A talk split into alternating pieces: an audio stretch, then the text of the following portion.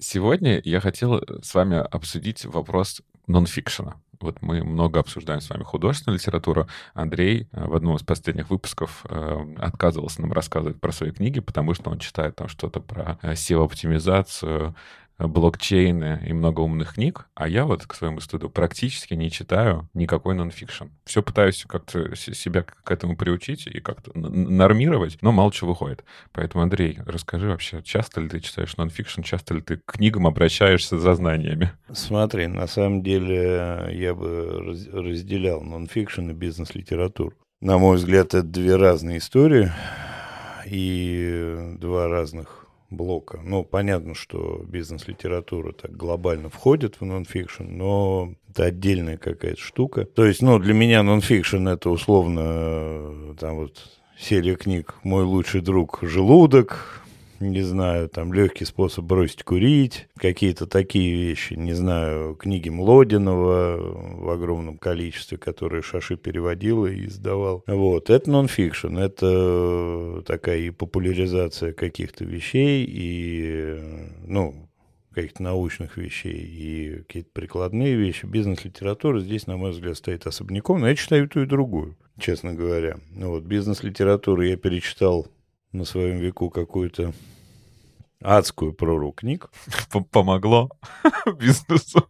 Ты знаешь, ну, конечно, помогло, потому что э, там базовые принципы и какие-то новые истории, новые тенденции, новые какие-то пути и ходы, там очень много всего можно найти. Я понял в свое время, что бизнес-литературу читать без запроса внутреннего ну вот есть у тебя какая-то там проблема, какая-то задача, да, там, не знаю, ну самое простое, тупое, нужно там усилить позицию переговорную. Да, ты берешь, начинаешь читать книги по переговорам, они у тебя ложатся совершенно нормально. Ты смотришь, что можно применить, что можно использовать, там, с чем ты согласен, с чем не согласен, какие идеи возникают и прочее. Если ты те же книги хорошие, умные читаешь просто в целях общего развития, они тебе ни, ничего не дадут, потому что там ты через 15 минут после прочтения все забыл. И, в общем, оно, если оно тебе не нужно сейчас в работе, это читать бессмысленно. Ну, а так вообще у меня сейчас, к сожалению, на складе, а так было в офисе, одна из, ну, не самых больших, но очень большая библиотека бизнес-литературы. Она собрана из двух библиотек, скажем так, то, что я собирал очень долго, очень много – и те книги, которые мне отдал мой этот самый друг и наставник, скажем так, Игорь Григорьевич Альшулер, я от него вывез где-то там, наверное, полторы, полторы или две машины полные книг, а он их собирает уже, собирал лет, наверное, 40. Вот, поэтому там были такие раритеты, которых сейчас на рынке вообще нет. Нонфик вообще и бизнес-литература в частности, они, на мой взгляд, очень так очень большой интересный пласт, который есть смысл ковырять. Но тут я не скажу там вот мое любимое там или еще что-то, ну это какая-то такая бессмысленная история. Есть какие-то базовые вещи, ну там как тот же самый Котлер маркетинг, тот же самый Кови, 7 навыков высокоэффективных людей, там какие-то... Ну, сейчас огромное количество хорошей нонфик литературы и большое количество переиздаваемой, в том числе хорошей бизнес-литературы. Ну, как-то так вот. Общо, если отвечать, то вот так вот. А может быть, ты в паре слов скажешь, например, что сейчас читаешь?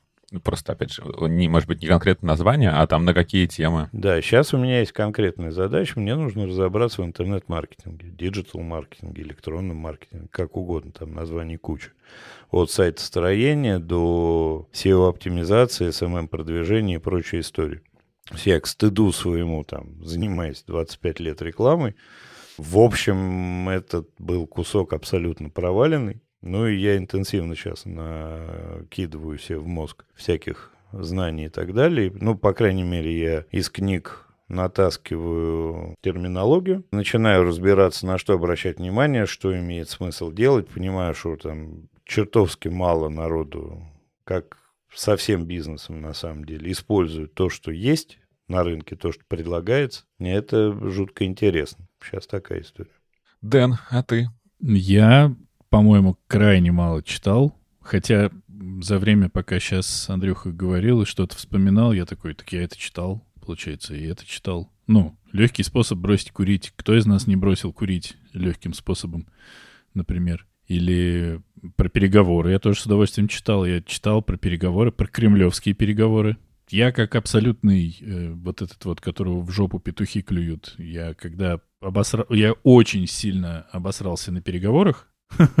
Долго они продолжались, и меня поимели вообще во всех позициях, каких только возможно. И я подумал, надо научиться на будущее в, пер... в переговоры. Ну вот, прочитал книжку, очень порадовался, э, распознав кучу всего, что со мной происходило по этой книге, что вот да, вот так все и, и, и делается. Такой, ну круто, на переговорах пригодится. Переговоров с тех пор у меня как таковых, в общем-то, и не было деловых.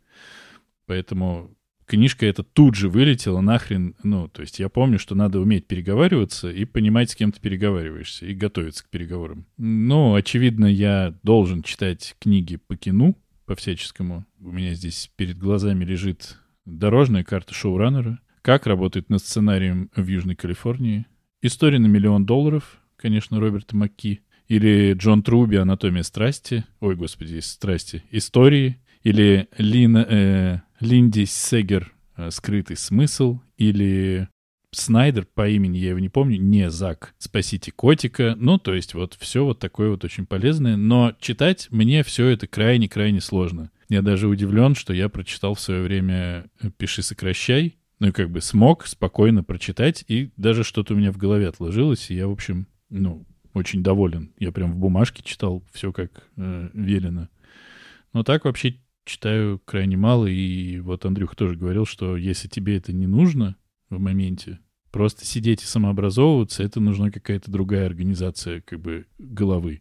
У меня такой нет. То есть просто освою цветоводство, открыл 10 книг, прочитал, и ты теперь цветовод. Ну, у меня так не работает. Ну и, конечно, так как я занимаюсь больше все же производством пока видео слэш аудиоконтента, все, что мне нужно по э, типа непосредственным таким задачам, я иду в YouTube, там смотрю, потому что, ну, это гораздо более прикладная история, чем может быть написано хоть в какой-то книге. Такие дела.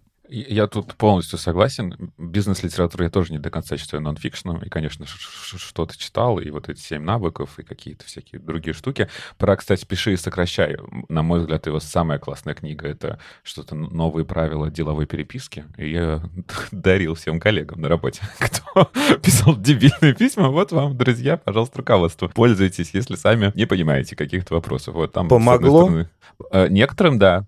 То есть, с одной стороны, там, конечно, очень базовые правила, а с другой стороны, все же они просто системно преподнесены, поэтому, не знаю, я считаю, что очень полезно. А так, опять же, я, готовясь сегодня, посмотрел, что я читал за прошлый, за этот год, я вам все об этом уже рассказывал, и историю спиритизма, и фокусники. Ну, то есть мой нонфикшн, он э, как бы ответвляется, скорее всего, от художественной литературы или от фильмов, которые мы смотрим, и если какая тема заинтересовала, что-то хочется узнать мне, то э, ковыряю. Сейчас меня очень э, заинтересовала книга, которая называется инцелы, как девственники становятся террористами. Э, это по, по итогам э, нашего с вами обсуждения про Кевина.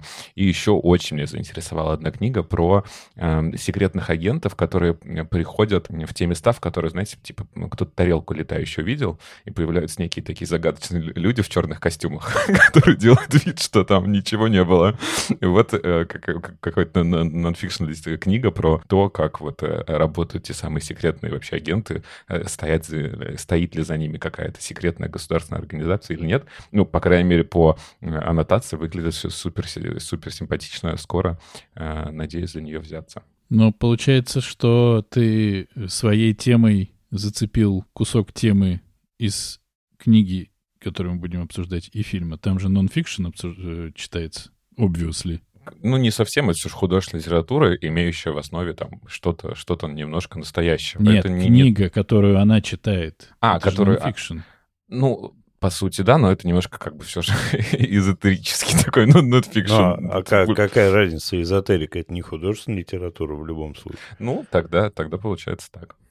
Ну, прекрасно, чудесно. Ты разогрел нас всех перед обсуждением наших сегодняшних героев. Музыка.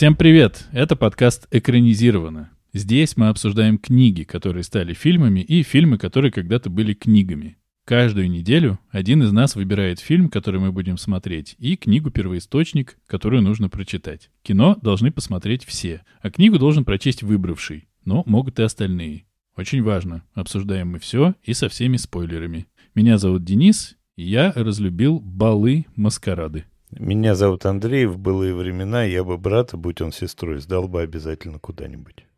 А сегодня Всемирный день психического здоровья. Меня зовут Артур, и я вас поздравляю с этим. Будьте здоровы. Психи.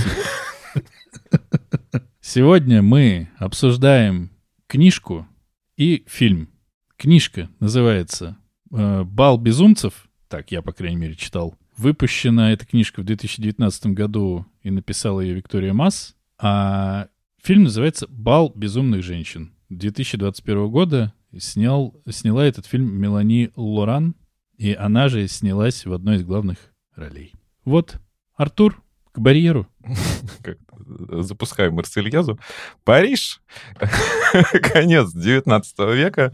В центре сюжета молодая девушка, которую зовут Жени. А, она живет в достаточно хорошей, э, состоятельной семье. Папа, мама, а, есть брат и также прекрасная бабушка. Но у Жени есть маленькая проблемка. Она видит призраков и может с ними общаться. А, она проявляла вот такие свои способности в детстве, рассказывала об этом родителям, на что, конечно, все крутили пальцем у виска, и потом она поняла, что лучше об этом э, никому не рассказывать и э, не посвящать никого из своих близких а, в то, что такие приступы с ней продолжают происходить. Пусть все думают, что все это давно уже закончилось. А, она достаточно такая современная девушка, она хочет высказываться, когда она хочет, хочет вести какую-то самостоятельную жизнь, но понятно, что конец 19 века не то время, когда можно было проявлять вот такую самостоятельность. А, и в один прекрасный день а, она приходит к своей бабушке, чтобы помочь ей улечься спать, и ей является призрак дедушки, который рассказывает, где а, бабушка давным-давно потеряла медальон, который дедушка подарил ей там в день помолвки.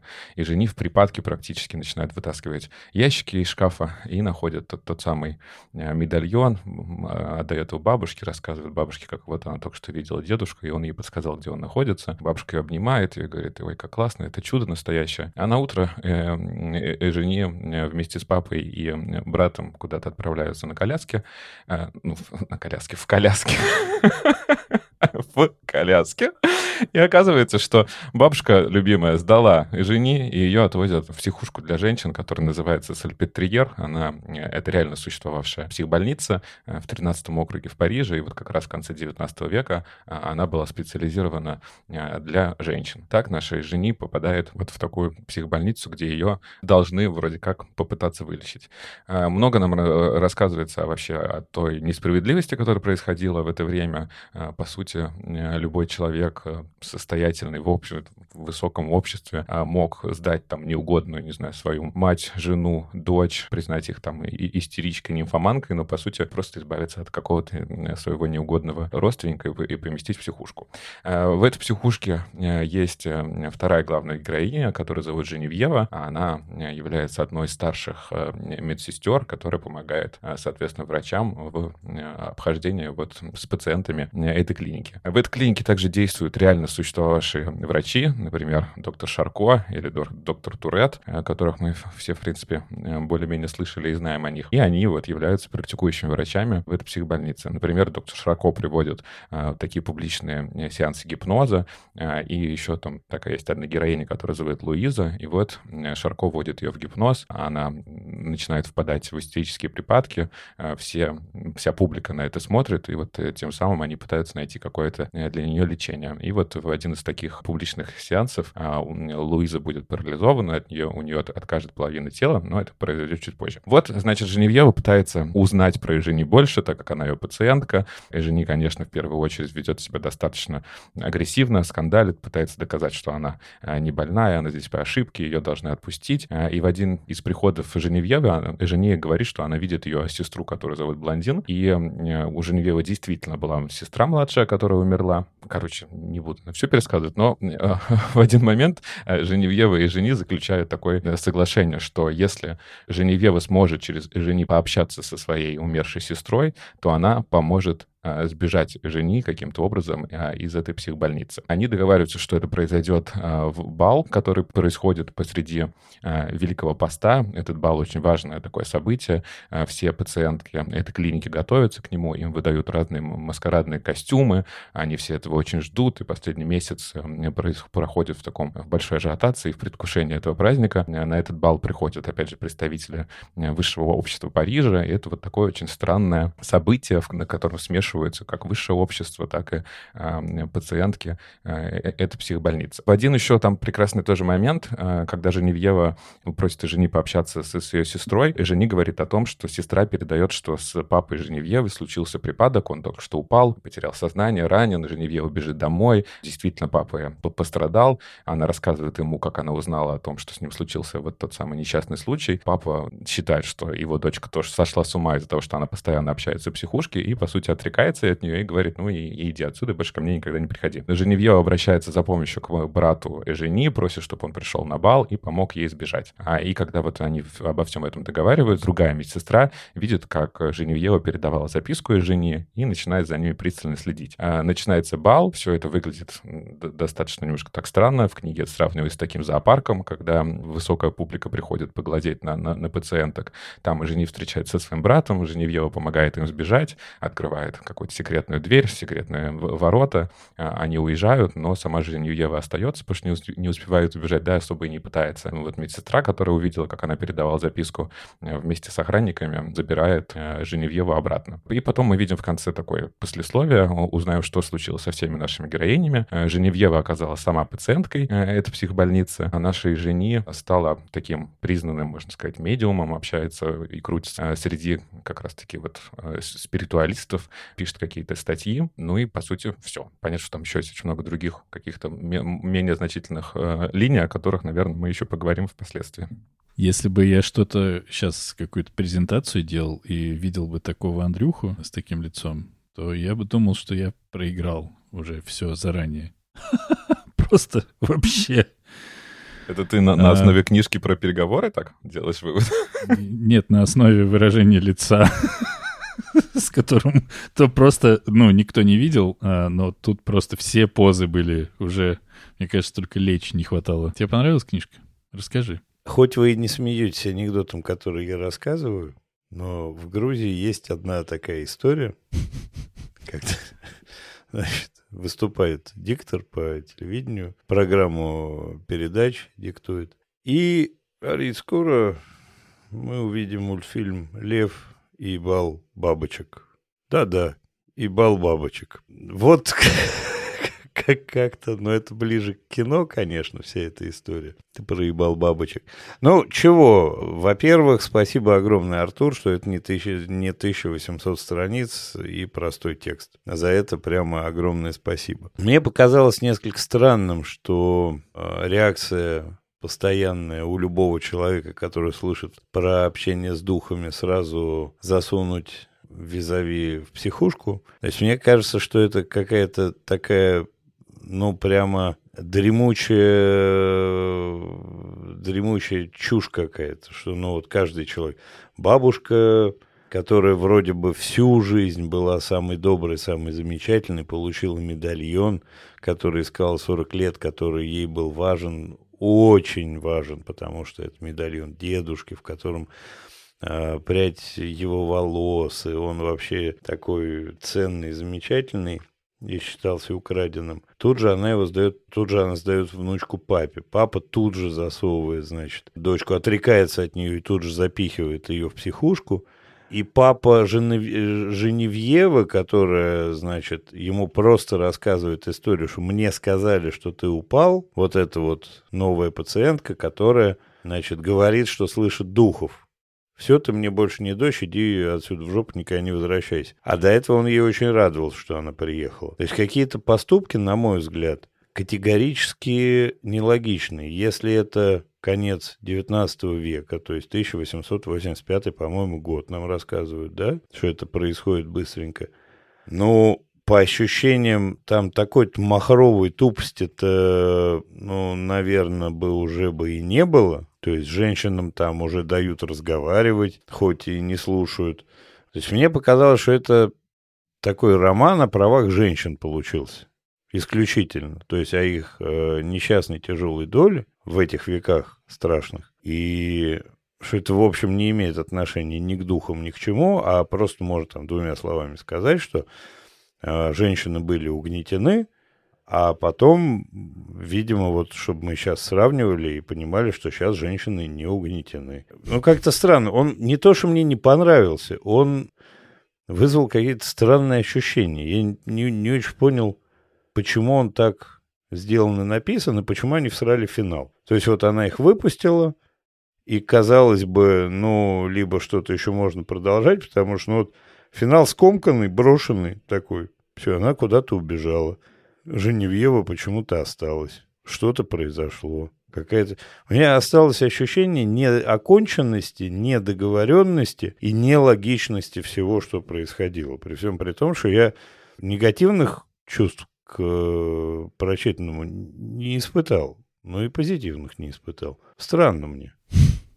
Ну, я когда читал, я подумал, ну надо же, предыдущей книжке столоверчение все осмеивали, а в этой книжке вот оно, столоверчение расцветает, и как все хорошо и прекрасно. И я очень радовался, что так легко читается, правда, книжка. Просто типа сидишь, ну, она очень классно написана, очень вот действительно легко и просто. И ты читаешь, читаешь, читаешь, дочитал такой. Э, тут вот э, как бы если говорить о том, что нам показывают, как женщины были угнетены, ну тогда нам показывают, как женщины были угнетены.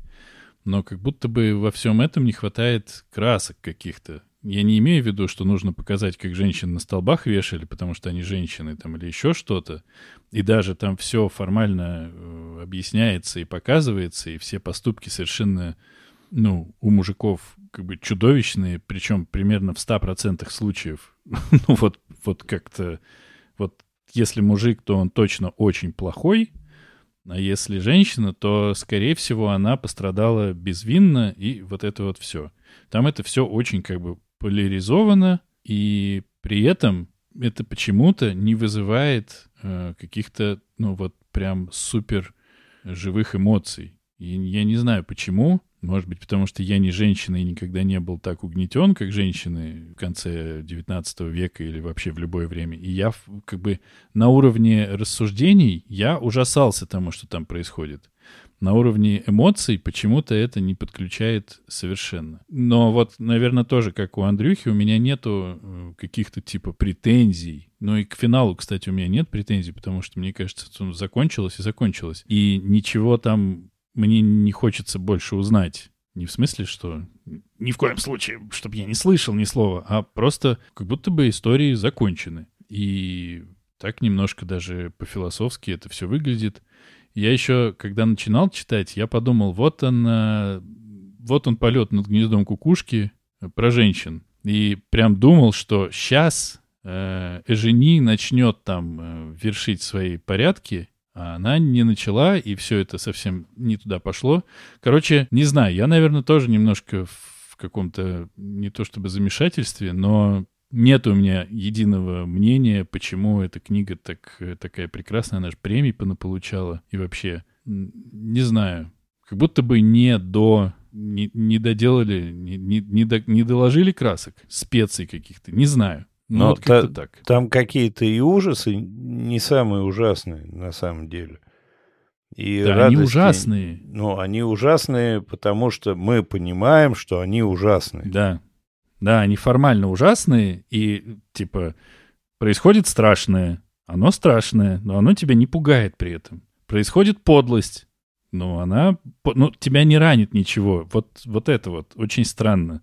Может быть, просто мы черствые твари. Слушайте, как, как интересно, что, по сути, ну, я сейчас свое скажу, но примерно мы в одинаковых с вами чувствах остались под этой книге. Немножко все про разное говорим, но каждому из нас там что-то не хватило. Мне, например, э, как-то не хватило чуть больше вообще про вот эту вот больницу. Такое ощущение, что вот а, а, вся эта больница ограничивается вот этим одним, как это, залом, спальней, да, в которой находятся вот Жени и ее подруги. А что дальше? А какие у них процедуры происходят? Но даже в этом плане в фильме как будто мы получили чуть-чуть чуть больше деталей. И здесь я переживал больше, сопереживал тем историям, которые, по сути, не рассказаны. Здесь как-то очень так вот кратко, там, например, история Терезы, да, которая там все время вяжет, и когда ее, якобы ее вылечили, и говорят, ну все, Тереза, давай домой. Она режет себе вены, потому что... И все, и как бы об этом не, не говорится, но ты же сам начинаешь это в голове раскручивать. Это как, как любой, в принципе, человек, который выходит, я не знаю, из детского дома, из мест лишения свободы. Человек чаще всего потерян, ну, потому что он всю сознательную свою жизнь на находился там, и он не, не приспособится, он не сможет жить а, уже как бы в обычной жизни. И вот это как бы э, и ужас от ее решения, что она не хочет выходить, потому что здесь единственное место, хотя, казалось бы, психушка, единственное место, в котором она чувствует себя в безопасности. Ну, то есть вот эти вот какие-то недосказанные истории меня больше ужаснули. Артур, извини, а что здесь недосказанного, если нам словами Терезы это говорится? Что да она нет, ус- Она услышала... не главная героиня. Нет-нет, я к тому, что она не главная героиня. Это просто какой-то 38-й персонаж, э, который на абзац есть, да, собрать все ее какие-то появления, вот он как бы здесь есть. То есть вот скорее как бы главная история не так заставляет тебя переживать, она ужасная, но ты как бы не особо подключаешься. А вот эти какие-то другие, которые вокруг раскиданы, больше меня, по крайней мере, приводили в ужас, чем вот эта основная история. Ну а этот бал, ну это просто чудовищно. Я все же попытался найти как бы настоящие, были ли такие балы или не были, и вроде как были. А особенно я прочитал какую-то рецензию на фильм в Фарпсе, э, вот, и там как раз, да, приводятся и вот эти картины, которые как раз, как этих приемов Шарко, они, кстати, эта картина в фильме появляется, и о том, что такие балы были. Ну, это же ужас какой-то. Ну, это же реально как бы такой вот э, э, зоопарк, и в книге об этом говорится. Но если ты вот это вообще вот представишь, что вот в, в каком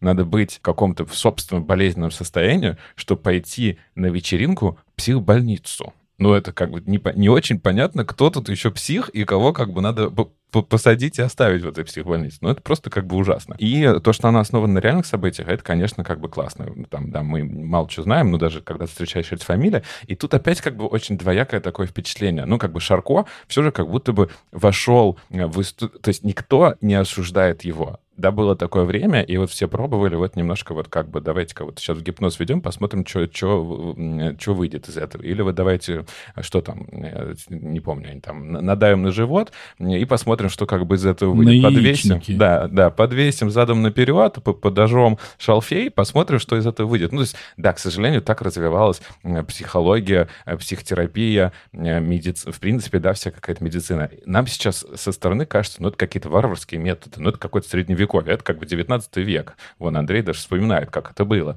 Не так давно, как бы, не так, дол... не так много времени прошло с этого. И, в принципе, что Шарко, что Турет очень много сделали хорошего для современной науки, но вот такими методами. И ты такой сразу думаешь, вот он как бы мудак, что вот он над, Луи... над Луизой проводил вот эти сеансы, и она стала парализована. Или вот как бы надо сказать ему спасибо, что все же что-то он открыл. Короче, как будто бы в книге очень мало того, что тебя ужасает, а вокруг этого можно навертеть очень-очень много. Поэтому, если был бы нонфикшн про Сальпетриер, я бы почитал, наверное. И еще, Андрей, тебе хотел сказать про э, Жени и про Женевьеву. Да, к э, реакции отца по отношению к Женевьеве у меня тоже есть вопросы. А вот к реакции отца Жени чуть меньше вопросов. Ну, такое ощущение, что вот он, в принципе, был не очень доволен своей дочкой, потому что она вот такая вот своенравная, болтает, когда не надо, стремится с, с братом ходить по э, всяким вот этим ну, клубам джентльменов, а ей надо сидеть, тихо учиться вязать и скорее найти себе как бы классного мужа. И поэтому вот 100%. она, в принципе, его немножечко раздражала и как бы бесила. А когда еще вот эти с призраками, ну, то есть как будто для него тоже был какая-то последняя капля. Это не значит, что он правильно поступил. Ну, то есть мне это не показалось бухты-барахта. 8 85 год, но уже, казалось бы, э, там уже какие-то мозги-то начинали у людей включаться, и широта взглядов уже была шире как мне кажется. Но, может, я плохо помню этот период. Слушай, ну тут же тоже вопрос, давайте сейчас скажем. Вот к тебе приходят, я прихожу и говорю, чуваки, я вот сейчас это, с призраками общался. Ну, вряд ли вы мне, конечно, психушку как бы дадите, но уж у виска-то точно покрутите. Значит, смотри, ну, Артур, давай, если мы говорим про сейчас, медиумов, спиритов, э, экстрасенсов, расстановщиков, не знаю, каких-то других людей, которые трогают мироздание и делают из него что-то, огромное количество, их всех воспринимают уже всерьез, большая часть общества. Слушай, но ты сейчас говоришь о тех людях, которые выдают это за некую свою как бы профессию мы сейчас не будем как бы поднимать вопрос, так ли это или как бы не так, или вот это они прочитали книжку про рекламу, да, и теперь это но. Ну, ну как бы, наверное, мы все равно подумаем, если будет человек говорить, что я вижу невидимого для всех остальных маленького пингвина, и он дает мне советы, ну как бы вряд ли мы подумаем, чувак, становись-ка победителем битвы экстрасенсов. Скорее всего, мы скажем, чувак, пойди таблеточки себе какие-то пропей. Давайте, ну, давайте о моем пингвине ничего рассказывать Извини, в подкасте блин, не будем. Я, я же просил. Прости, Дэн. Ну вот что нам делать с ним? С Денисом пингвином. Ничего. Во-первых, во-первых, это не наше дело, не наш пингвин. Нихер туда лезть. Но я с Артуром согласен, он ее слил. Тупо слил. Нашел повод и слил. Все. Ну, сука, там все же паскуды. Ну, типа, вот прямо каждый паскуда на самом деле я вот э, сильно слабо разбираюсь в медицине и во, ну, примерно вообще во всем слабо разбираюсь, но как будто бы я тоже стал читать про Шарко, я тоже про Сельпетерьер этот стал читать, и, и вот это все, как будто бы это какая-то карательная медицина была. Понятно, что Шарко придумал душ. Я в какой-то рецензии читал, что его называют человек, ну, человек-душ. и, и, и вот это все. Зачем для того, чтобы изучать э, гипноз и его влияние на вот эти вот истерики, э, собирать мужиков. Ну, зачем для того, чтобы действительно изучать вот эти все болезни и помогать этим женщинам, как, по крайней мере, декларируется, устраивать ежегодные балы? Ну, точнее, можно устраивать ежегодные балы, но зачем туда приглашать вот этих вот э, скотов, которые едут со всего Парижа смотреть? Мы опять просто со своего вот этого 23-го года судим. Как бы Потому что существовал анатомический театр. Все же там не какие-то мужики, да, это не в служанке, которые собирались вот это ее послушать, как она читает. Но описаны они были, описаны они были примерно как в служанке. Да, но я к тому, что это все же какие-то другие там врачи, интерны. Он показывает некий публичный опыт. А, но я тут не очень просто понимаю, в чем заключается опыт. Ну, то есть, э, наверное, надо почитать э, труды Шарко и тогда разобраться. Но вот если мы смотрим на книгу, то в книге есть врач, который корежит э, свою вот пациентку и говорит, вот, собственно, такие у нас пироги. До следующих встреч. Это все выглядит все равно достаточно, по-моему, отвратительно. Так мне Сто процентов. Но тут как бы это было так. Вот нам тут напоминают про прекрасный сериал с Клайвом Оуэном, да, правильно, если помню, больница, больница Никербокер. Никербокер. Как бы, да, это, ну, в том числе про это, о том, что это были публичные такие сеансы, публичные сеансы лечения. Он пытался сказать, что с помощью гипноза по щелчку он может заставить ее там впасть в припадок или, наоборот, выйти из этого припадка. Это чудовищно, что тут как бы говорить. Но все же, какими, как бы, что-то хорошее через вот, вот этот вот пиздец они как бы все же достигли. А по поводу, кстати, вот нам в чате еще по поводу толпы пациентов, я, я не через 50 лет могу сказать, а сейчас могу сказать, что это, по-моему, абсолютная дичь. Вот э, я вам рассказывал в каких-то из дополнительных минуток про книжку «Старобинец», и там как раз рассказывали о том, что, что не считаются никаким образом с э, людьми, которые заболели. Вот не считаются. То есть я не имею в виду, что нельзя там этого делать, но просто как-то нужно договариваться, как-то нужно, не знаю, как будто бы если ты заболел, если у тебя интересный случай, в правах ты почему-то поражаешься.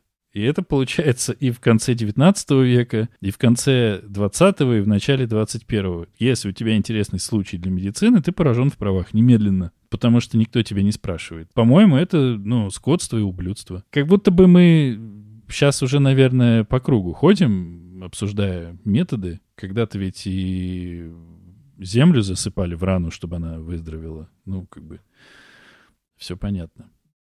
Но как будто вот, хоть вы, раз вы молчите, как будто получается, что в этой книжке обсудить-то и вот сложно что-то.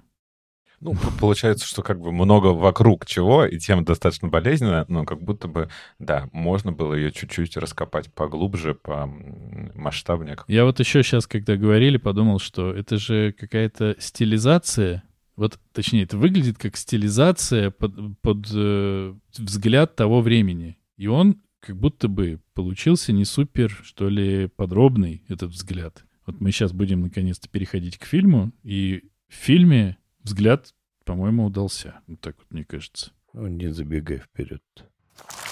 Où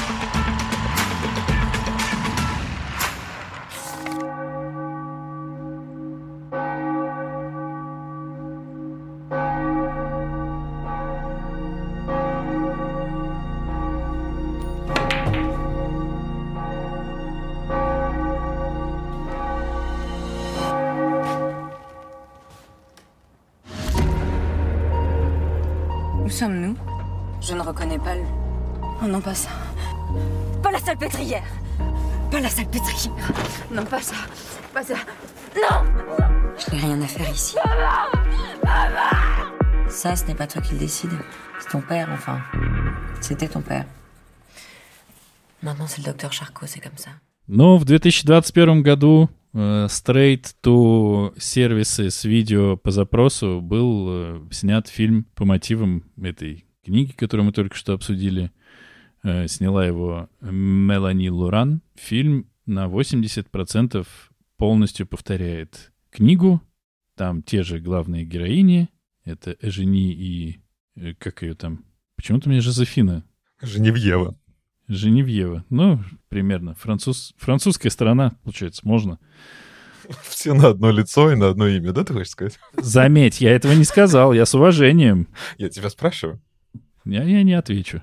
У Женевьевы по-прежнему э, погибла при невыясненных обстоятельствах младшая сестра, у нее есть отец, она, он тоже врач, и она тоже страдает по поводу того, что очень скучает по своей сестре. Жени тоже такая бунтарка, ходит там и бунтует всю дорогу, гоняет в какие-то так называемые трущобы. Я не был в Париже, а Монмартр — это прям трущобы. Страшно зайти, убьют и изнасилуют сразу. Сейчас да, это черный район, я бы туда сейчас не пошел, а тогда это был... Сейчас Монмартр — прекрасный район, в котором находятся все театры, художественная галерея, и поэтому нет, Монмартр вообще не... Черный не район. И- Я был в...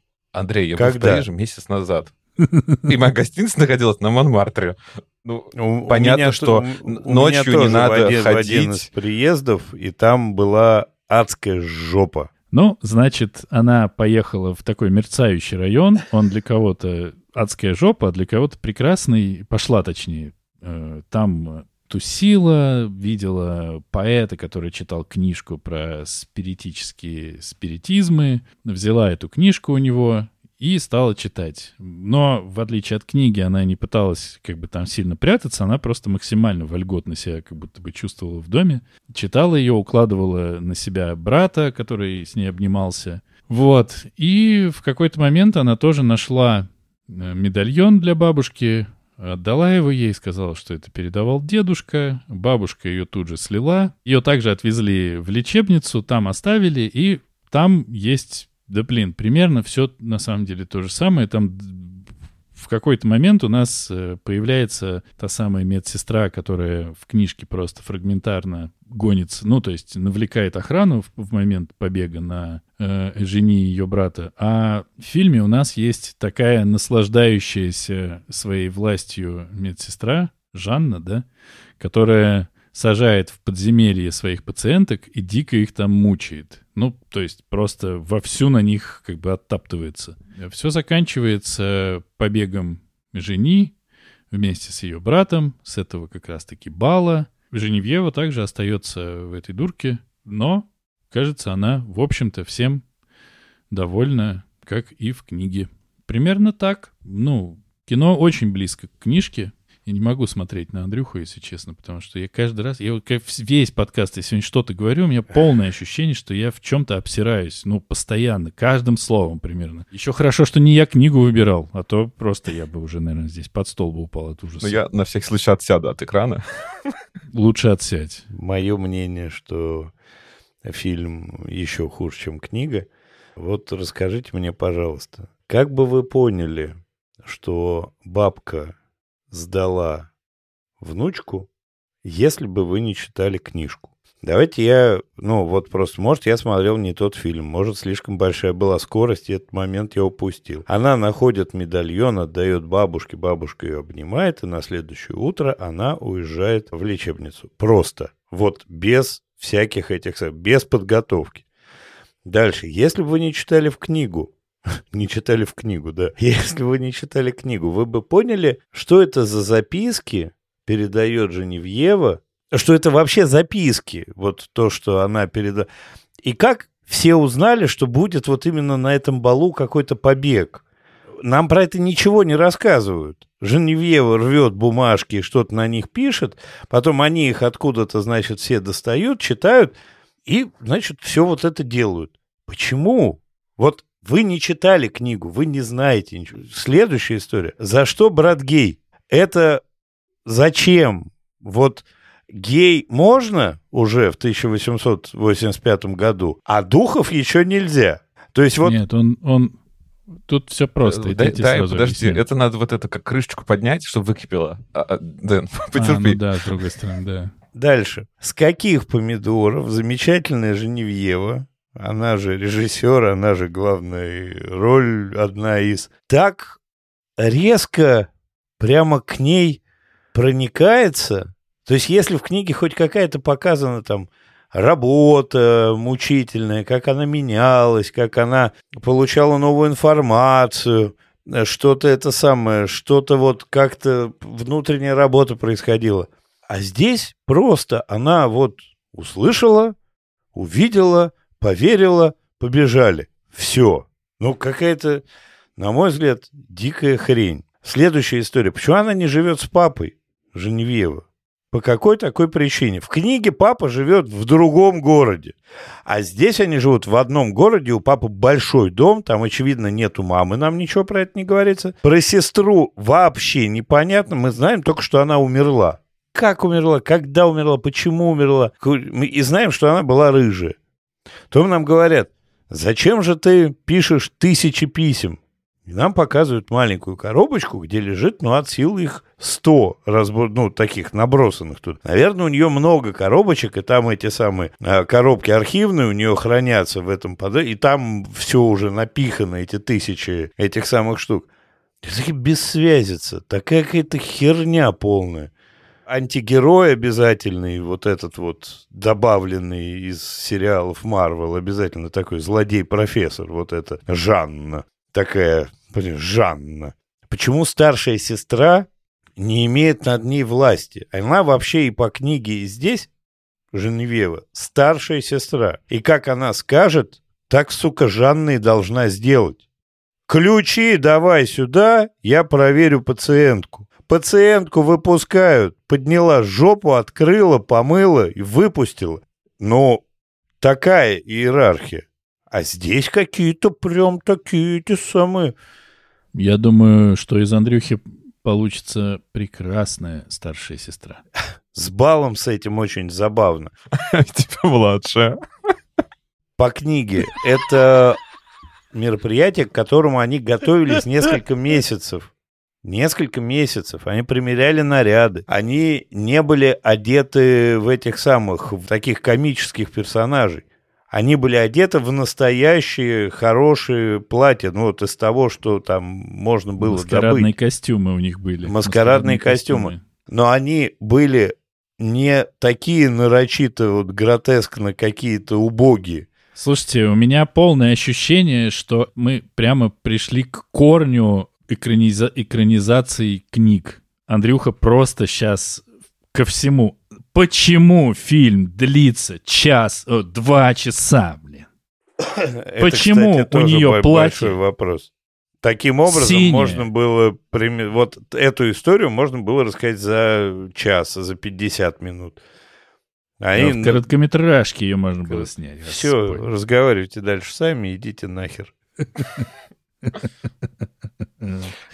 А, ну, я, как сказать, я не ожидал от тебя такой, э, Андрюх, реакции, но и ты не удивляешь меня все равно. Каждый раз, знаешь, остается такой немножко червь, э, не сомнение, а червь напоминания, что мы с тобой, конечно, расходимся. Я не в восторге от кино. Это, на, мой взгляд, такой вот фильм хорошист. Ну, типа, в нем есть вот все. Он очень хорошо э, обошелся с экранизацией. Он, если что-то добавил, то, на мой взгляд, он только улучшил, как раз-таки показал то, чего мне не хватило. Но, в общем, я тоже не то, что в каком-то диком восторге. Я не знаю, насколько тебе вот надо вот отвечать на все вот эти твои пассажи. Ну, вот, наверное, ответ может быть потому что. Потому что вот так они как бы решили. И, и, и половина из того, что ты говоришь, на мой взгляд, ты просто не, невнимательно смотрел. Какая разница, это бабка сдала или мама сдала? Ну, это вообще не важно. Вот этот случай как бы произошел, и мама к ней утром приходит, и мы уже видим по лицу мамы. Она плачет, когда ее обнимаешь, что сейчас ее везут куда-то не туда. Да, мы знаем про бабушку, потому что мы прочитали книгу. Если бы мы не знали про бабушку, мы все равно понимали. Ее посадили туда, потому что она видит духов. Значит, она больна была там на 100% задействована бабушка или не была, ну, на мой взгляд, это как бы не совсем вот как бы важно. Что касается костю костюмов, на мой взгляд, и в книге они точно такие, как она, э, Луиза, испанское себе платье подбирала, что там, что здесь. Да, и, может быть, не готовятся, но первая фраза, которую говорит Луиза, и жени, когда ее туда кладут в эту больницу, она говорит про бал. Ну, то есть, да, у нас, может быть, нет постоянной ажиотации, но все равно первое, что мы узнаем, и потом только она будет месяц сидеть в карцере, ну, в изоляторе, еще сколько-то недель ее будут лечить вот этим э, как это, холодными ваннами. Ну, то есть там реально два месяца прошло, но уже мы знали про этот бал, что он как бы грядет. Ну, короче, на мой взгляд, когда фильм просто не нравится, ты находишь к, к, к чему придраться. Что, э, на мой взгляд, очень классно. Вот я, по-моему, сам буду себя цитировать, когда мы, помните, Женя обсуждали как раз над гнездом кукушки. Вот это состояние попадания в психбольницы, вот здесь оно вот у меня вот как бы показалось, вот прям я почувствовался там, когда и жени туда попадает, и ты видишь вокруг реально 100 человек, который кто-то ходит и долбится об стену, кто-то ходит и что-то там э, пытается отобрать какие-то вещи. Происходит вокруг крики, кто-то орет, кто-то плачет. Вот я на секунду сам оказался в психбольнице. И вот этого как раз-таки такой атмосферы через книгу я не получил, а через фильм получил. Вот я реально почувствовал себя, что я сейчас сам немножечко сойду с ума. И как здоровый человек, который туда попал по ошибке или, не, или по, не знаю, по, по ну, как сказать, может быть, он должен там быть, но все же не, не, не совсем так, ты, мне кажется, сойдешь с ума просто от нахождения вокруг, вот, вот э, от нахождения нахождение вот в этой среде. По-моему, атмосфера передана вообще типа супер прекрасно. И вот эта мелодия одна, которая нам на протяжении всего фильма капает просто вот на мозг, на какой-то вот опять, я не знаю, на, на мозжечок, на какую-то нервную клетку, она просто меня сводила с ума. Стояла ли такая задача у Мелани Лоран, не знаю, но она, по крайней мере, выполнена. Брат гей тоже есть вопросы. Ну, как бы, как будто тут, правда, немножко повестки да, добавлено. А с другой стороны, может быть, нам опять хотели как бы сравнить, просто типа, что условно она признала, что, что она видит призраков, пойдет в психушку. Брат немножко ведет себя поумнее, скрывает свои предпочтения, э, выдает папе какое-то общественно ожидаемое поведение и делает вид, что он очень заинтересован в этой девушке, с ним как бы все ок. Или из-за того, что он знает за собой, что он тоже скрывает, поэтому нам как бы легче понять, что он бросается ее спасать. Ну, короче, есть вопросы, но есть какие-то все же, есть какие-то объяснения. И, конечно, вот эти все дополнительные процедуры, как раз-таки вот эти ванны, как выглядит вот это их душевая. Но это же просто какой-то ужас. И она так еще противопоставляется с ее ванной, как она, да, ее принимала. Не знаю, короче, фильм мне дал намного больше атмосферы, чем книга. Но, как я уже сказал, я не то, что прям как-то все сильно полюбил. Дэн, давай теперь ты. Полностью согласен, что фильм додает то, чего не додала книжка, и это вот в частности история, что и вот ты приходишь в этот дартуар, или как там он правильно называется, и все сидят такие нормальные тетки. Ну, немножко у кого-то тик, немножко у кого-то что-то. Может быть, это было так. Может быть, они все сидели, и просто иногда кто-нибудь э, лежал. Но реально атмосферы так густо помазали просто, когда она заходит в э, этот сумасшедший дом. И я еще хотел бы сказать, что мне очень понравилось, как играет Жени, актриса, которая Я играет. только про возраст ее хотел сказать немножко. Ну вот, ну, ну чё ж вы так вот всегда вот не можете подобрать более подходящую? Вот она такая еще молодая, которая света не видела, ее еще как бы даже замуж не особо пытаются. А здесь все же как бы ты видишь, э, ну не как бы молодую, но все равно женщину уже, ей не 20 лет. Ну вот прям совсем вот видно. Ну ей прям 26, там так и говорят. Ну, да, мне, мне казалось, что все же там не было возраста. В фильме, когда ее профайл озвучивают, говорят, а, что ей 26. это я тоже, как, как Андрей, вместе пропустил. Ну, короче, мне она очень-очень понравилась. Мне, я, и мне очень понравились э, люди, которые подобраны на роль, э, на роли ее сокамерниц. Они, по-моему, прекрасные чуть ли не все. Я начал смотреть и подумал, что вот это атмосфера дурки, правда. Ну, я не был пока еще, ну, скоро, кажется, отправлюсь, но вот в целом кажется, что так оно и выглядит. И это очень клево. И вообще, я, когда начал смотреть, буквально, типа, первые кадры, я сразу понял, что мне очень нравится, как это снято, как это покрашено, как это озвучено. Это очень классная работа. Здесь мы, наверное, все сойдемся, что это не какое-то там открытие и что вот это вот кино всех кин, но там действительно все классно сделано. сделано. И Мелани Лоран играет, по-моему, тоже совершенно замечательно. Там и на визуальном уровне как будто бы отработано все, и как нам показывают, в каком состоянии она жила, когда она была на свободе, и как нам в конце показывают, в каком состоянии она живет, когда она как бы уже свободы лишается. Это же просто, ну вот, в кадрах показывается, что когда она жила в коморке, и вот это ее единственное место, ровно как в книжке. А потом она как будто бы на просторе, хотя на самом деле она в лечебнице. Это, по-моему, очень, ну, очень здорово. Я бы хотел снять такой фильм. И мне кажется, что упущений здесь, блин, вот с братом геем я тоже думал, что она каким-то образом к этому вернется, что она, может быть, ему его ткнет этим. Но вполне, по-моему, адекватное объяснение, Артур, ты привел. Вот вполне. И это тоже очень неплохо подчеркивает весь этот ублюдский мужской мир, который максимально нетерпимо относится к женщинам, к своим. Тоже какие-то вещи совершенно простые. Когда Женевьева поднималась по лестнице, чтобы идти, по-моему, к Шарко или, или что-то, там спускались мужики. И она должна была мужиков пропускать. Потому что это мужики.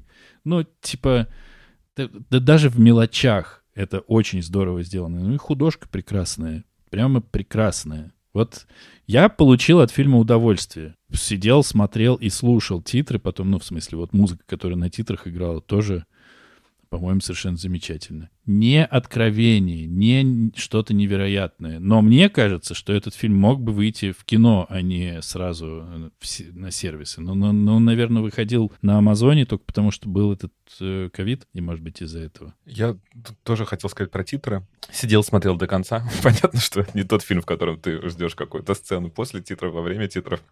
Но, правда, музыка как-то немножко заворожила. И про детали я согласен. Я себе еще отметил, ты вот сказала, как она уступает дорогу на лестнице, а как, например, когда вот они возвращаются еще до психушки домой с прогулки, и все отдают служанке вещи, mm-hmm. и только и жени единственный человек, который говорит спасибо этой служанке. Да. Ну, то есть понятно, что она ничем не могла как бы помочь, но ты все равно вот это видишь. Эм, и э, Женевьева героиня, да, там, может быть, нет какой-то вот опять яркой роли, но вот как бы ты, ты понимаешь, что это очень загнанный человек. Она не могла жить дальше с отцом. Ну, потому что, как бы, она не пережила смерть своей сестры. Она старая дева. Ей, она, как бы, не могла она там находиться. Ну, это как бы мне тоже, тоже странно. Кстати, я возвращаюсь к Андрею, к твоим словам. Чего она живет с папой, когда у папы дом? Ну и что? У нас у каждого родителя есть дом. Надо ли нам прям обязательно там жить? Ну, нет, все же, как все строим свою жизнь, должны все сепарироваться в какое-то время. И еще мне, конечно, очень понравился бал, если бы это просто был какой-то вот реально бал-маскарад, без вот этой вот такой все же очень сильной повестки, да, э, феминистской со стороны пациентов в психбольнице, я бы получил от него удовольствие. Тут ты получаешь от него, конечно, ужас. Они все немножечко там, правда, не в себе. Тут вот нас параллельно мы в чате обсуждаем, были ли это как бы статисты или были ли использованы э, люди, правда, с какими-то заболеваниями. Я не знаю, честно говоря, ответа на этот вопрос. Но вот эти вот колоритные герои, там, третьего плана, они запоминаются. Э, я не до конца понял, для чего сцена в церкви с песней. Ну, то есть, опять же, да, понятно, это достаточно яркая сцена, нам вот эту и героиню немножко раскрыли, да, но как-то тоже не очень понял как бы уместность этой сцены. А в общем, полностью согласен с Денисом, это не шедевр, это не великое кино, но это очень достойная работа. Мне кажется, что сцена в церкви, я тоже думал, к чему она придет, но мне кажется, это попытка, возможно, показать, что это, что это все женщины, у которых были своей жизни, у которых есть свои мечтания там и все остальное, с одной стороны. А с другой стороны показать, что Женевьева не ну, не сестра Рэтчет, что она сначала же пошла с э, помощницами, потом она их остановила, и потом она э, увела эту э, девушку с собой. Все. То есть не пришло это к какому-то ультранасилию, как это любят в одном там э, дурдоме над Кукушкиным гнездом. Э, Еще про Кукушкино гнездо. Я не знаю, заметили вы или нет, но первый раз, когда жени попадает в вот эту спальню женщин, там есть такая большая черноволосая женщина с двумя косичками, которая метет, ну, подметает. Вы видели? Она прям достаточно крупным планом показывается. Я не знаю, есть ли здесь отсылка к вождю из э, «Пролетая над гнездом кукушки», но она реально такой немножко э, с какой-то индианской кровью. Я, может быть, выдумываю. И еще есть тоже большое изменение, мне кажется, Дэн, ты о нем не говорил. Это как бы концовка э, в отношении Луизы и вот поведение, да, у нас в книге Луиза полностью, э, после того, как ее интерн насилует, она полностью парализована и два года находится в параличе до сих пор, пока Тереза не умирает, и она потом как бы как-то восстанавливается. Эм, э, а в, книге э, в момент изнасилования ее спасают другие пациентки. Это тоже, конечно, такое достаточно, не знаю, сильное высказывание. Могло ли такое быть, не могло, это уже следующий вопрос, что с ними будет дальше, боюсь представить. Но вот тоже такое сильное различие по сравнению с книгой. Здесь вот вся, вся часть с балом, мне кажется, она как, как раз, несмотря на то, что формально должна быть, конечно, апофеозом всего этого ужаса, но она, по-моему, одна из самых слабых как раз, ну, на мой взгляд. Потому что, опять, там заявляется, что все это ужасно. Вот здесь я бы, наверное, подумал, и я, правда, подумал, я иногда так делаю, что на таком балу реально не может быть алкоголя. И вот эта история, что э, там просто ходят все с шампанским и все такое, но это как будто даже для того времени не, не, непредставимо, что ли, потому что тогда это превращается в какую-то уже дичь. Из этого сделали прием в публичном доме, то есть прием в борделе. Но... Ну, в целом, да. Херовая сцена. То есть, ну, не знаю, вот у меня ничего из того, что вы говорите, там про хорошее в этом фильме, все, там вот это показано. Вот я вас слушаю и понимаю, что я правильно сделал, что просмотрел это на 1.25, ну, потому что на двух э, уж совсем как бы неуважение к себе, на полтора, не, не туда, не сюда, 1.25 я так себе... К себе? Сократил слегка, да. Вообще ничего в этом фильме я для себя не нашел никак. И я не могу даже участвовать в сегодняшнем разговоре, потому что вы вот рассказываете, как вам все это там что-то понравилось, где-то глубина, что-то больше раскрыли. А это такая же поверхностная история, как и книга. Плохо слепленная книга, плохо слепленный фильм. Вот у меня получилось так. Я не пойму, я даже не могу накидать каких-то аргументов, э, может быть, э, мудрых внешне хотя бы, почему это все так, ну, и было жутко скучно. Ну, было и было. Живи теперь с этим. Это вы, это вы теперь с этим живите. Нет, ты. А, про бал можно я скажу одно, и я думаю, что можем переходить к рекомендациям. Про то, что, да, не случился как бы апофеоза, но там есть одна сцена, которая, ну, просто, на мой взгляд, чудовищная. Там даже в этот момент нам, конечно, еще пока сейчас э, режиссерка говорит, я сейчас вот тут музыку выключу, и немножко сделаю замедленные кадры. Там вот как раз вот та самая девушка, которая пела в церкви, как ее домогается вот какой-то один из, один из гостей, а до этого мы ее видели еще, как она вся полностью изуродована, и с ней что-то случилось, я не знаю, что это, какое-то нападение, какой-то супер неудачный аборт, его знает. Вот как всегда, больше не, ужасает несказанное, чем, чем сказанное. Но все равно вот этот момент, когда музыки практически нет, чуть-чуть замедляется камера. Это ужасный момент. Но сама, конечно, да, сам бал мог выстрелить сильнее, побег мог стать каким-то реально какой-то кульминацией, апофеозом. Не случилось. Ну и Жанна, конечно, достаточно такая жуткая. Женевьева ею пыталась управлять. И в какой-то момент она даже говорит, я тут вообще старшая сестра. Но очевидно, что у нее есть что-то Шарко. Шарко там как-то, как- как-то ее именно поставил, увидев, что у Женевьева есть какой-то личный интерес.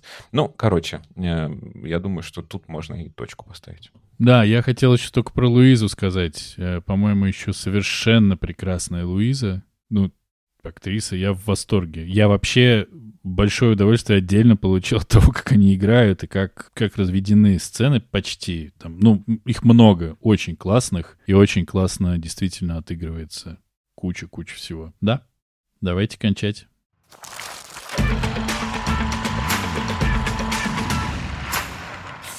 Как будто Мы можем с тобой, Дэн, сказать, я уже как раз начну с рекомендации. Вот мы в прошлый раз обсуждали про фильмы, о которых никто не знает. Я не знал об этом фильме ничего. Каким-то э, ошибочным поступком у меня есть книга. И когда я ее стал читать, я почему-то решил погуглить и увидел, что вообще-то она экранизирована, и режиссер, режиссерка фильма является Мелани Лоран. Я ее знаю исключительно как актрису, и, честно говоря, только в одном фильме, в «Бесславных ублюдках», а у нее несколько режиссерских работ, поэтому все это меня заинтересовало. Поэтому, может быть, да, вот как раз-таки отвечая на нашу предыдущую тему, а, что есть такие вот фильмы, которые лишились там своего какого-то зрителя, достаточно рекламы, а они все же стоят того, чтобы их попробовать как минимум посмотреть. Поэтому я считаю, что книга, что фильм не безинтересный, могут вызвать какие-то интересные мысли вокруг, ну и не все же нам «Терминатор» смотреть, поэтому можно иногда и такое посмотреть. Поэтому ну, у меня такая рекомендация. Не обязательная, но вполне себе достойное занятие.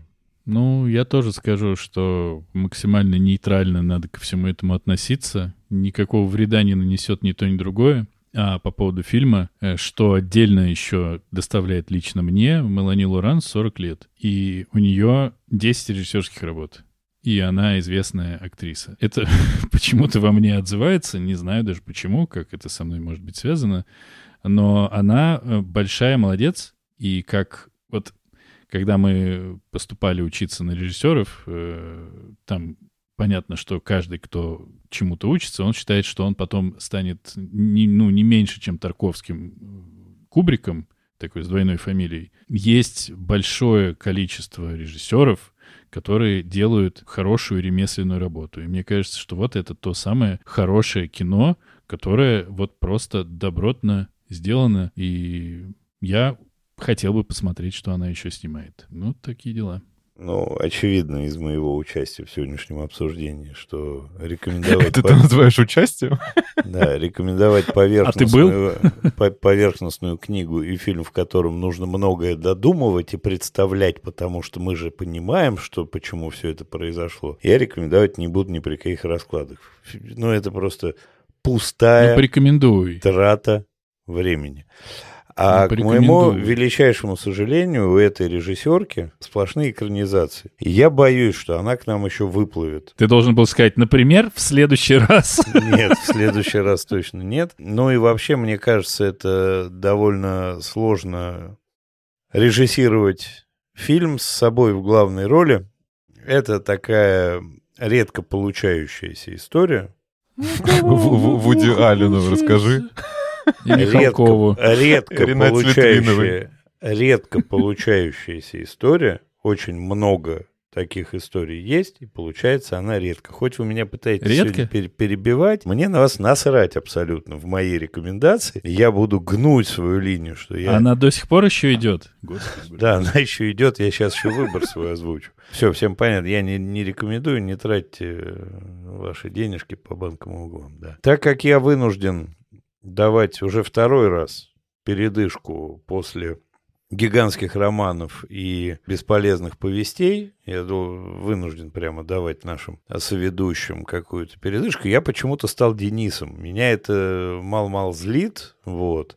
Но, тем не менее, в следующий раз мы будем читать рассказ и смотреть не очень длинный фильм 88 минут. Кто снимался в фильме, как вы думаете? В фильме снимались Тасира Мифуны, Масаюки Мори, Матико Кё, Такаси Симура, Минору Тиаки, Китидзиро Уэда, Норику Хонма и Дайсука Като. Вот эти чудесные люди снимались в фильме, который снят по рассказу Рюноске Акутагавы под названием «В чаще», а фильм называется «Расюмон», режиссер Акира Курасава. Передохните с фильмами Курасавы. Как тебе такое, да? Передохните. Рассказ. 20 страниц. Не знаю зачем, но вы можете еще слушать нас на Бусте. К вот этому невыразительному обсуждению вы можете слушать еще 10 минут бессмысленного трепа по первому тарифу. По второму тарифу под названием «Тариф имени Харрисона Форда» вы можете получить доступ к нашему спин подкаста «Экранизированно», где мы обсуждаем разные фильмы, Привязанные к книгам, не привязанные, обсуждаем как хотим, ведем себя совершенно по-скотски и разговариваем совершенно непотребно. И третий тариф, тариф э, «Крестный отец» подкаста экранизированно позволяет вам участвовать в качестве слушателя и писателя в чатик э, в нашей записи регулярных выпусков и получать контент, соответственно, на неделю как минимум раньше, чем все остальные, не в смонтированном виде, то есть его чуть-чуть больше. Как-то так. Я все просто никак не могу понять, а что произошло с тарифом «Я, мы» не договорили, точнее, с его названием. Что за дискриминация по названию? Его очень долго называть для такого для такого тарифа. Ну, я мы не договорили, да, именно за это вы получаете 10-15 минут замечательных рассказов о том, как мы провели предыдущую неделю, читая, смотря и слушая. Идеально. А я напоминаю, что нас можно слушать на любой удобной подкаст-платформе. Подписывайтесь на нас в Apple подкастах, ставьте 5 звездочек и пишите свои комментарии. Находите нас в Яндекс Музыке и ставьте сердечко. Нас также можно слушать в нашем канале в YouTube, а еще приходите к нам в Инстаграм и в Телеграм, где мы обсуждаем много всего интересного. На этом все. И обратите внимание, яркая черта французского фильма. Если э, в нем показана женщина, то она обязательно будет голая. Так вы можете определить э, французский фильм, даже если вы не слышите, на каком языке они говорят. Пока. Да, пока. Пока-пока.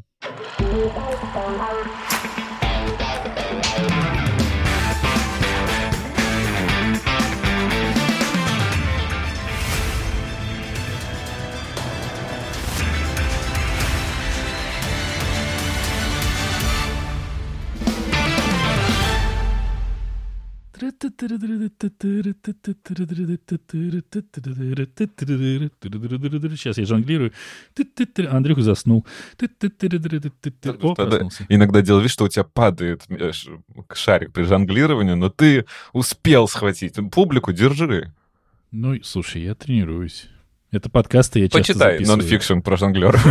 Слушай, ну мы же, мы же пол вокруг него не видим, а там все в шариках. Нет, пол — это лава. Я становлюсь Денисом, а да, меня это, это злит. А я столько лет Денис. Меня это, как думаешь, злит, по-твоему? Ты заметь, что он тебе еще в дурку хотел сдать, он признался. Да, если бы он был сестрой. И был бы сейчас другой век.